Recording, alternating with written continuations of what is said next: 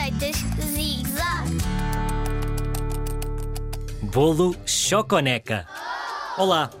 A nossa receita de hoje é bolo de chocolate na caneca. Sabes como se chama? Choconeca.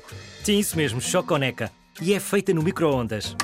Precisas de alguns ingredientes: um ovo, 4 colheres de sopa de leite, 3 colheres de sopa de azeite, 2 colheres de chocolate em pó, 4 colheres de farinha com fermento e 2 colheres de sopa de açúcar ou então mel.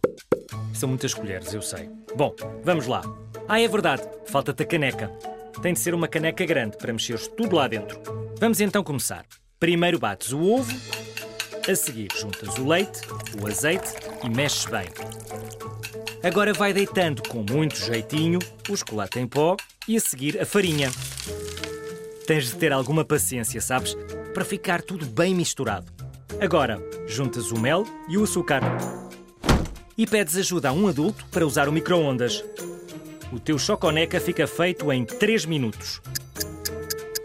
Oiê! E já está. Espero que gostes do teu choconeca.